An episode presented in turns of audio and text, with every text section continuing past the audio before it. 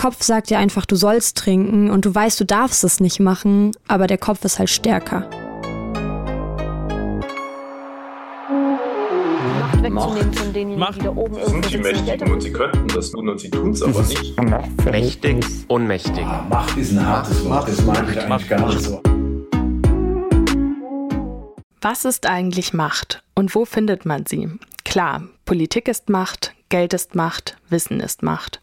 Aber mit Macht geht auch Unmacht einher. Und der begegnet man auch im Alltag häufiger, als man auf den ersten Blick denken würde. Ich bin Nadja vom Projekt Unmacht der Journalismus Masterclass 2023 an der Uni Passau. Gemeinsam mit euch beleuchten mein Mithost Lennart und ich hier jede Folge einen neuen Aspekt von Macht. Willkommen bei Übermacht. Es fing an mit einer Flasche Wein, dann anderthalb Flaschen Wein und Bier, bis hin zu einer Flasche Schnaps am Tag. Paula hatte schon immer ein ungesundes Verhältnis zum Alkohol. Schon mit 16, als sie mit ihren Freunden feiern war, hat sie viel zu viel getrunken. Und mit den Jahren ist es nicht gerade weniger geworden. Als Paula eines Morgens aufsteht und zittert, realisiert sie, dass sie ein Problem hat und sucht eine Klinik auf. Ihr Kampf gegen den Alkohol ist schwer. Es braucht unzählige Anläufe, bis sie es schafft, mit dem Trinken aufzuhören. Dann, endlich, hat sie alles wieder im Griff. Sie wird schwanger mit ihrem Sohn. Ihr geht es gut. Sie hat sich nie besser gefühlt. Doch eineinhalb Jahre später erlischt die Euphorie. Paula hat Streit mit ihrem Freund und wird rückfällig. Der Gedanke war halt schon immer wieder, wo kaufe ich meinen nächsten Alkohol, wo verstecke ich ihn? Jetzt haben wir 8 Uhr, jetzt muss ich noch schnell zur Tanke. Ich habe nämlich nicht im Laden gekauft, sondern bin immer zur Tankstelle gegangen. Und da war ich viel mit meinen Gedanken nicht beim Kind. Die Ausschnitte wurden nachgesprochen. Neun Monate lang trinkt sie wieder Alkohol. Irgendwann schafft sie es rauszukommen und macht mit ihrem Sohn eine Langzeittherapie in einer Klinik in Legau. Nur dreieinhalb Monate nach ihrem Aufenthalt dort wird Paula ein zweites Mal schwanger. Willkommen zu unserer ersten Folge unseres Podcasts. Heute sprechen wir über Alkoholkonsum in der Schwangerschaft und die schwerwiegenden Folgen, die das nach sich ziehen kann. Dazu begrüße ich hier heute Tim, der mir einige Fragen beantworten wird. Hallo Tim. Hallo Nadja. Also, erstmal ganz konkret und kurz und knapp, um was genau geht es bei eurem Thema? Unser Überthema ist im Endeffekt Alkohol in der Schwangerschaft, das viele Perspektiven hat. Zum einen die Perspektiven der Opfer, die davon geschädigt sind, aber auch die Mutter, die oft mit einer Sucht zu kämpfen hat und natürlich nicht trinkt, weil sie dem Kind schaden will, sondern weil sie selbst ein Problem hat. Und auch ein wenig die juristische Komponente, weil ja, die Rechtslage ist aktuell nicht so einfach bei dem Thema. Paula hat ja bereits vor ihrer Schwangerschaft aufgehört zu trinken und ist dann ein zweites Mal schwanger geworden. Was wäre denn mit dem Kind passiert, hätte sie während der Schwangerschaft getrunken? Also grundsätzlich fasst man die Krankheit unter dem Akronym FISD zusammen. Das ist das englische Wort Fetal Alcohol Spectrum Disorder, zu Deutsch fetales Alkoholspektrumsyndrom. Das fasst grundsätzlich alle Krankheiten zusammen, die halt durch Alkohol ausgelöst werden in der Schwangerschaft. Kann sehr unterschiedliche Formen annehmen. Wenn es ums Äußerliche geht, sieht man meistens, dass die Kinder eine kleine Nase haben, einen kleinen Kopf, Verformungen am Mund. Uns hat eine Ärztin erklärt, dass zum Beispiel diese, diese Fläche, die zwischen Nase und Lippe ist, äh, diese platte Fläche, dass die bei denen komplett fehlt. Ähm, das sind die äußerlichen Merkmale oder auch zum Beispiel generell Kleinwüchsigkeit. Es kann aber auch noch schwerwiegender sein, dass die Leute ja geistige Schäden auch haben. Da kann es sein, dass man zum Beispiel, obwohl man schon Mitte 30 ist, immer noch auf dem Stand von einer 6- bis 12-Jährigen ist und das natürlich für solche Leute extrem schwierig ist, da dann noch im Leben zurechtzukommen. Verstehe. Ähm, du hattest es ja jetzt auch gerade schon erklärt, was dieses FASD-Syndrom denn genau ist. Und du hattest jetzt schon von Paula erzählt. Ähm, dass Paula auch immer wieder Probleme mit dem Alkohol hatte und äh, auch getrunken hat viel und dann aber zum Glück erst nachher getrunken hat und vorher, nicht während der Schwangerschaft. Was wäre denn mit dem Kind passiert, wenn sie währenddessen dann getrunken hätte? Kann man das so sagen? Ja, das ist ein bisschen davon abhängig, in welcher Phase der Schwangerschaft man trinkt. Also so die Frühphase kann sehr, sehr gefährlich sein, da die Organe des Kindes noch gar nicht richtig entwickelt sind. Vor allem bei der Leber. Das heißt, wenn ich natürlich keine Leber habe und Alkohol trinke, hat der Körper natürlich erhebliche Probleme, den abzubauen, was wieder mehr äh, Schäden auslöst, weil Alkohol ja auch ein Nervengift ist. Grundsätzlich äh, ist es aber so, dass es halt es quasi keinen Richter gibt, dass es heißt ja, wenn ich nur einen Schluck trinke, dann passiert dem Kind nichts. Das kann man immer sehr schlecht einschätzen. Äh, Schäden sind immer da. Also beim Thema Alkohol in der Schwangerschaft gilt eine klare Null-Toleranz-Politik. Wenn man natürlich sehr viel trinkt, ist natürlich das Potenzial viel, viel höher, dass das Kind äh, Schäden davon trägt, schwere Schäden oder gar auch stirbt. Das heißt, man kann auch nicht sagen, ab welcher Menge es wirklich gefährlich werden würde. Nein, eine Ärztin hat uns empfohlen, dass wenn man sich zum Beispiel vornimmt, schwanger zu werden, man bereits davor schon sich vornehmen sollte, kein Alkohol zu trinken, weil man weiß ja nie genau, ist man jetzt schon wirklich schwanger?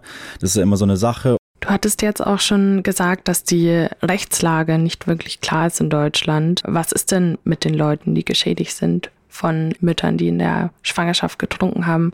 Kann man da juristisch irgendwie vorgehen? Für diese Frage haben wir den Rechtsanwalt für Strafrecht getroffen, den Dr. Thomas Krimmel, und der hat uns die Frage beantwortet. Die schwangere Mutter, welche Alkohol trinkt, wird zwar gemäß 218 Absatz 4 nicht wegen Versuchs bestraft. Das Problem ist vielmehr, dass sich ein bedingter Vorsatz der Mutter kaum nachweisen lässt, weil ja die Mutter prinzipiell immer davon ausgeht, dass es gut gehen wird und das Kind trotz ihres Alkoholkonsums gesund zur Welt kommt. Ein bedingter Tötungsvorsatz, der ja Voraussetzung für den Anspruch auf Entschädigung wäre, lässt sich deswegen rein praktisch kaum feststellen.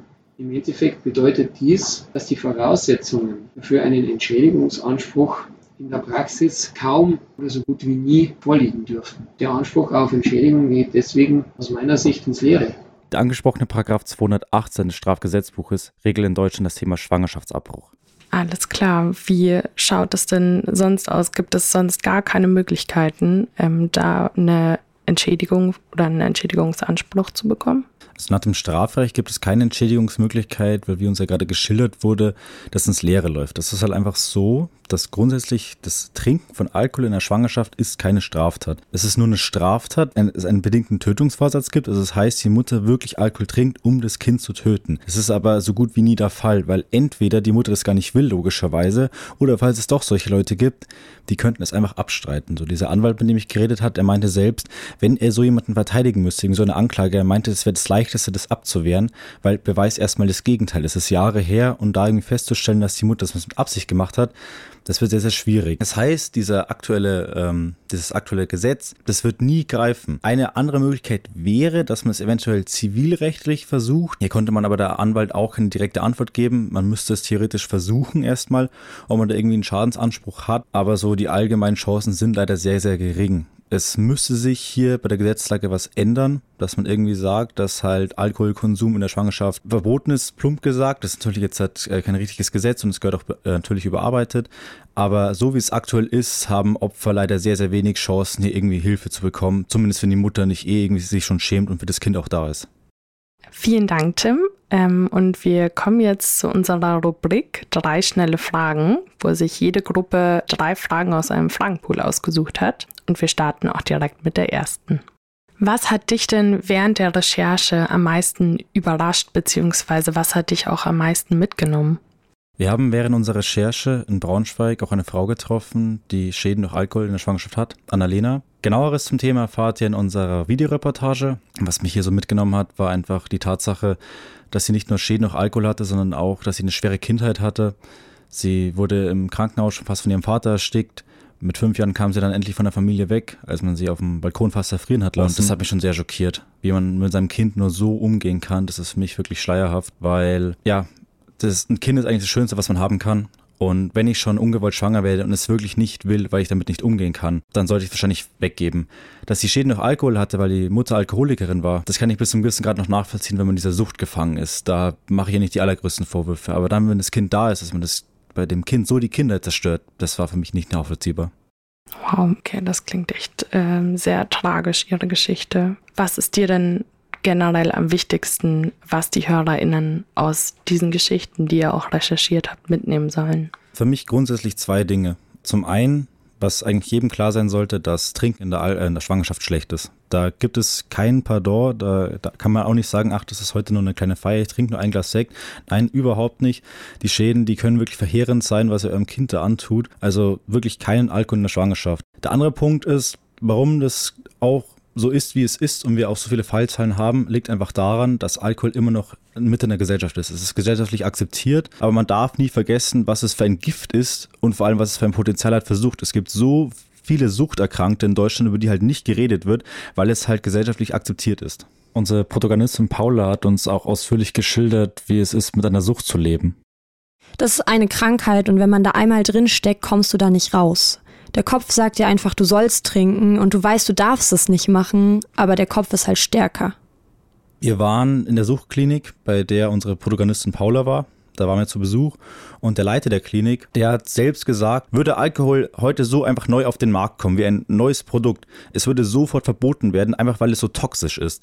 Ist Macht denn immer schlecht? Ich würde sagen nein, weil wenn man an Macht denkt, denkt man oft vielleicht an einen bösen Diktator oder einen reichen Oligarchen, der viel zu viel Macht hat in seinem Bereich. Macht kann aber auch ganz andere Formen haben. Wenn ich in der Früh aufstehe, meinen Tag selbst bestimme, frei lebe, dann bin ich auch mächtig, weil ich die Macht über mich selbst habe. Und wenn ich mir andere Leute anschaue, die leider Gottes ihre Macht verloren haben, weil sie abhängig sind von irgendwelchen Substanzen oder von Alkohol, dann würde ich sagen, Macht muss nicht immer was Schlechtes sein, weil wenn ich die Macht über mich selbst habe, das ist eigentlich das Beste, was ich haben kann. Ich finde es auch ganz schön heftig, wie viel Einfluss und Macht die Lebensweise einer Mutter auf das ganze Leben der Kinder im Nachhinein hat. Und das teilweise schon bevor sie geboren sind. Deshalb vielen Dank, Tim, dass du uns heute davon erzählt hast, von euren Recherchen und die Perspektiven geschildert hast. Die Frage nach Einfluss und Machtstrukturen stellt sich auch in unserer zweiten Folge. Mein Mithost Lennart spricht darin mit Patricia über Machtverhältnisse im Umweltschutz und klärt mit ihr, ob tatsächlich all unsere Hoffnungen für Umwelt und Klima verloren sind. Also bleibt gespannt und bleibt vor allem dran. Vielen Dank.